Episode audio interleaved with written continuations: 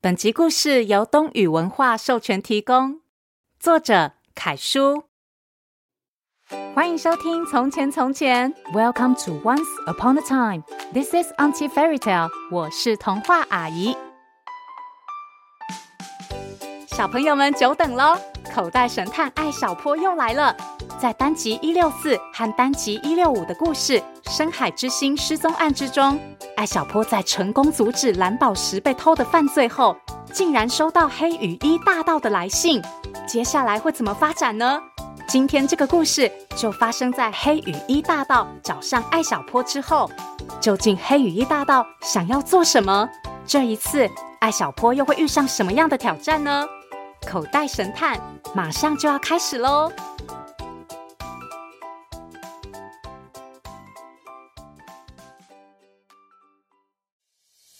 口袋神探：荷塘月色消失案上集。有案子就交给口袋神探，一起破案吧。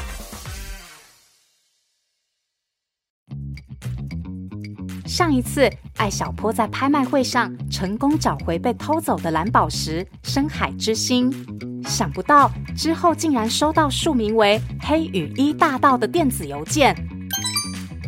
原来黑羽翼大盗因为艾小坡破坏了自己偷窃深海之星的计划，而注意到了这个小侦探。在信中，黑羽翼大盗直接向艾小坡下战帖，说自己会告诉艾小坡即将要偷的三件宝物，只要艾小坡能成功阻止他一次，就算艾小坡赢。可是，尽管在和周警官合作，布下天罗地网的情况下，黑羽衣大盗还是成功偷走了第一项宝物，而现在艾小坡即将迎来黑羽衣大盗的第二次挑战。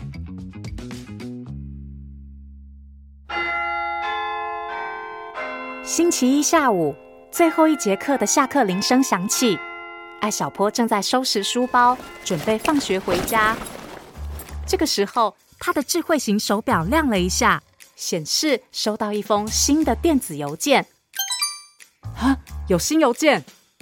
艾小坡既兴奋又紧张，鸡飞飞也怀疑这会不会又是黑羽衣大盗发来的。艾小坡急忙拎起书包，跑出教室，找到一个没有人的角落，点开邮件。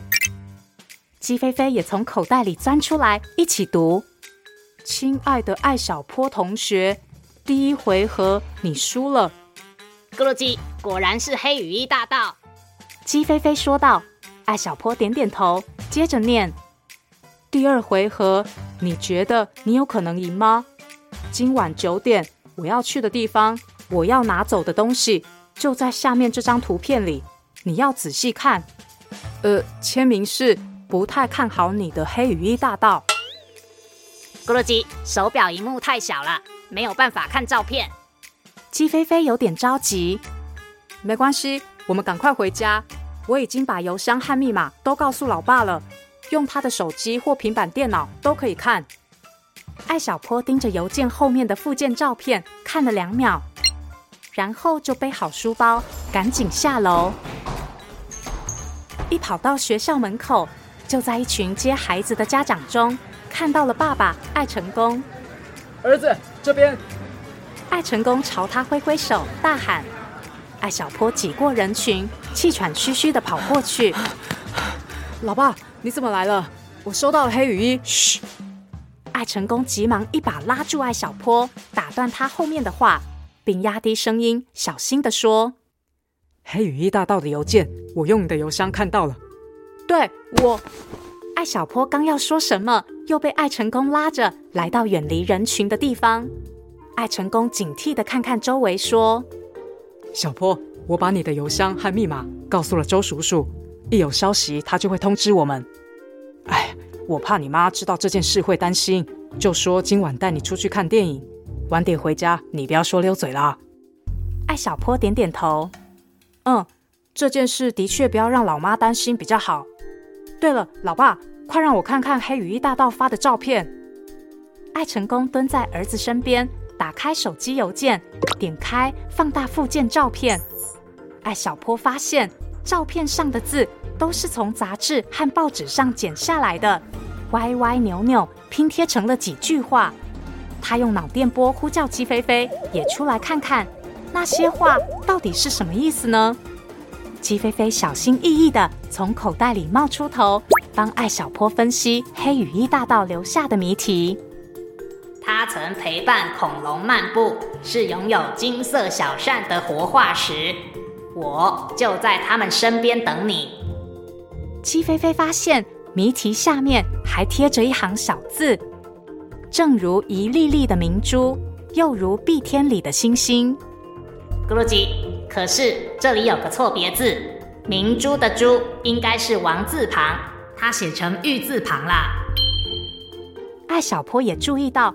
这行字明显比上面那几行字小了很多，应该是要传达其他资讯，而错别字应该也不只是写错字这么简单。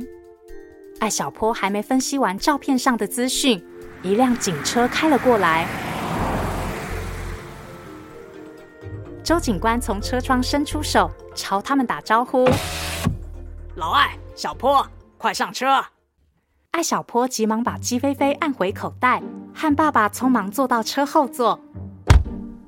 周警官向他们解释：“我收到邮件，就过来跟你们会合了。”艾成功顿时觉得心里踏实了不少。老周，你知道黑羽翼大盗邮件里那几句话是什么意思吗？周警官和他们分享自己的初步推测。哦，邮件前面说。作案地点和要偷走的东西都在那张照片里。照片里的文字共有两个部分，第一部分的最后一句写着：“我就在他们身边等你”，应该指的就是作案地点。第二部分的文字应该就是指计划要偷走的物品。艾小坡皱着眉头，越想越糊涂。正如一粒粒的明珠。又如碧天里的星星，难道这就是他要偷的东西吗？是什么啊？没错，这个谜题里藏着重要资讯，不过我还没有猜到是什么。周警官也有些困惑。既然大家都没有什么思路，艾小坡决定先从第一条资讯下手。按目前推断，作案地点就藏在恐龙化石。还有金色小扇这些句子里，周警官说：“嗯，我推测应该是古生物博物馆，因为那里有恐龙化石，也有海洋生物化石，像是贝类的化石啊，扇形、螺形，什么样的都有啊。”爱成功赞成这个推测。对，前面两句话的意思应该是指某种古生物，镇上古生物化石最多的地方。当然，这是古生物博物馆了，应该就是那里。周警官发动汽车，准备出发。好，我们现在就过去。不过那里面积很大，我们派出所里的人不够，得去别的所调人过来。接着，他们朝古生物博物馆前进了。周警官一路上不断的呼叫，请求更多同事来支援。是，古生物博物馆。现在正在赶过去，可是艾小坡盯着手机上的谜题，不自觉地皱起了眉头。他问鸡飞飞：“他曾陪伴恐龙漫步，是拥有金色小扇的活化石。”呃，这两句话指的一定是古生物博物馆吗？咕噜鸡不知道，但是我知道恐龙，那是已经灭绝的地球生物。生活时期是在地球中生代，包括三叠纪、侏罗纪和白垩纪。哎，等等，既然它能陪恐龙漫步，说明它曾经经历过那个时代。谜题里还说它是拥有金色小扇的活化石。咦，古生物博物馆里有活化石吗？活化石，金色小扇。咕噜鸡，我在知识库里搜索到一个资料。接下来，姬菲菲提供的资料令艾小坡茅塞顿开。这么一来，目的地肯定不会是古生物博物馆，但还需要和爸爸周警官确认一下。毕竟，作为警察和记者，他们两个对梧桐镇了若指掌。老爸，我们梧桐镇哪里的银杏树最多啊？面对儿子突如其来的问题，艾成功的思路有点没跟上。他问：“啊，银杏树跟银杏树有什么关系啊？”周警官也很疑惑，虽然他也不明白艾小坡为什么这么问，但还是认真的回答：“银杏树最多的地方，应该就是银杏家园社区吧？其他地方的银杏树都没有那里多。”小坡怎么突然问这个啊？艾小坡自信的拍拍胸脯说：“周叔叔，老爸，我认为黑羽翼大道暗示的地点应该就是这个社区。”周警官和艾成功疑惑地问：“啊，为什么？是啊，这和银杏家园社区有什么关系啊？”艾小坡整理了一下思路，一口气把自己的推理说了出来。第一，谜题说他曾陪恐龙漫步，说明。他与恐龙同时存在过，与恐龙同时期的古生物有很多，其中就有银杏，它在两亿年前就出现了。第二，拥有金色小扇，是指这个东西的形状，银杏叶子正好就是扇形，而且现在是秋天，银杏叶会变成金黄色，所以金色小扇指的就是银杏。第三，也是最重要的一点，它是活化石。这个“活”字很重要。虽然古生物博物馆里面有化石，可是那些物种今天已经不存在了，不是活化石。但是银杏这个物种一直保留到今天，是公认的活化石。所以黑羽翼大盗说的是在银杏树旁等我们，应该就是在有银杏树林的银杏家园社区。小坡有道理，但是和古生物博物馆相比，居民社区的范围又更大了，而且如果是在银杏家园，他会偷什么东西啊？周警官踩下刹车，皱起眉头，认真的思考着。他不能确定艾小坡的推理是否正确，而且现在手中的警力有限，他不可能同时派人看守两个地方。艾小坡也同样十分紧张，一刻都不敢停下思考。谜题里的最后那句话，他还没有破解。正如一粒粒的明珠，又如碧天里的星星。啊，这又是什么意思啊？难道他要偷什么珠子，或是星星？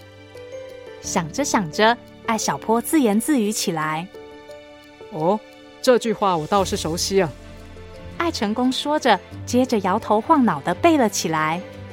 有鸟挪的开着的，有羞涩的打着盹的，正如一粒粒的明珠，又如碧天里的星星。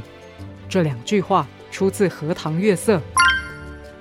艾小坡瞪大了眼睛问：“啊，《荷塘月色》？”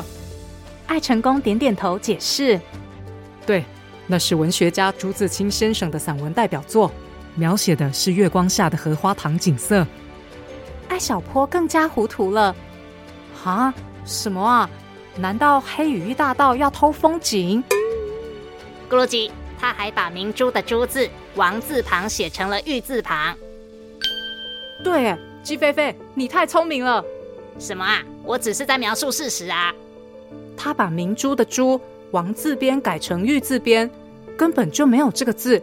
黑羽翼大盗为什么要写一个不存在的汉字呢？那是因为他想用这个玉字传递讯息。艾小坡忽然激动地问：“老爸，荷塘月色和玉有什么关系吗？”经艾小坡这么一问，艾成功想了起来：“哎，对，是有关系。前段时间不是有一条新闻，说我们镇上有个玉雕大师胡玉，他有件叫做《荷塘月色》的玉雕作品，得了国际雕刻艺术展的金奖。哎，老艾啊，《荷塘月色》是胡玉大师的玉雕作品啊。”他就住在银杏家园呐。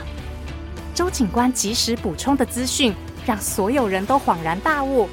艾小坡肯定地说：“这样说来，黑羽翼大盗要偷的就是荷塘月色玉雕。”马上，周警官调转车头，往银杏家园的方向开去。同时，他拿起对讲机，呼叫：“各单位注意，目标改变，目标改变。”全体赶到银杏家园社区。没过多久，所有警车都赶到了胡玉大师居住的银杏家园三十一号别墅楼下。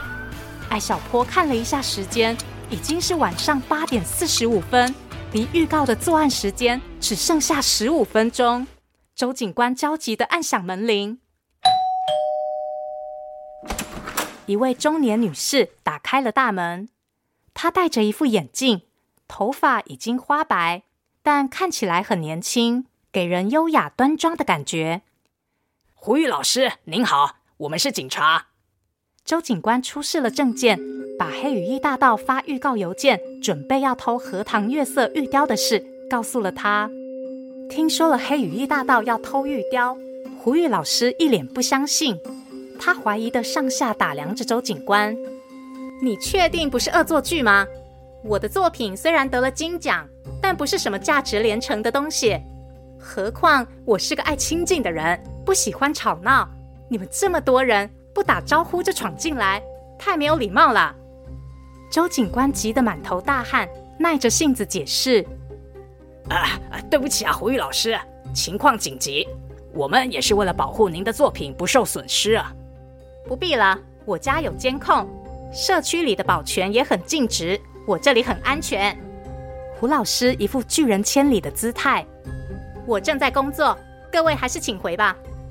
周警官叹了口气，为难的说：“哎呀，胡老师啊，宁可信其有，不可信其无嘛。如果不方便大家都进去的话，能不能我一个人进去看看玉雕，确保他还没有被偷呢？”胡老师无奈的看着周警官，唉，那好吧，但是其他人不可以进我的工作室啊，我正在雕刻一件重要的作品。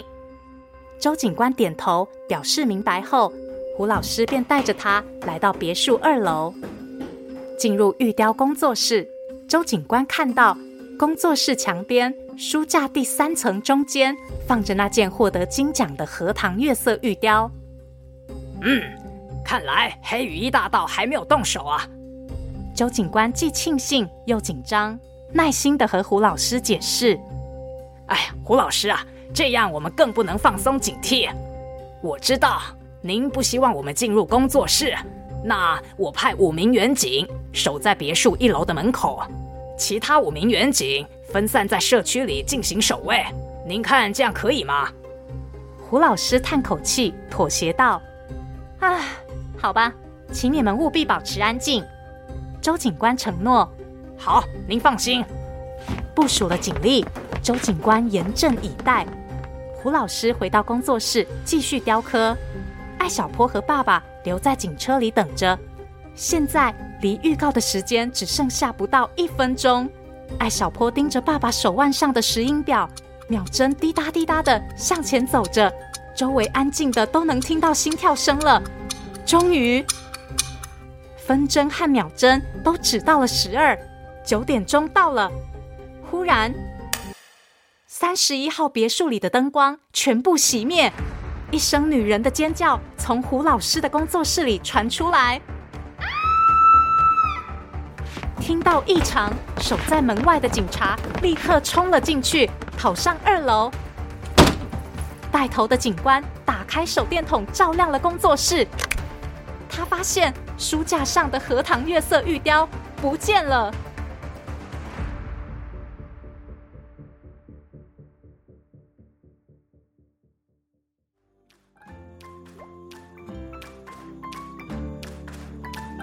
我的天哪，也太紧张了吧！明明已经有警察守在门口，为什么荷塘月色玉雕还是不见了呢？难道黑羽翼大盗这一次又成功了吗？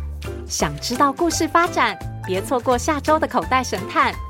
谢谢收听《从前从前》，Thank you for listening。我们下次再见喽。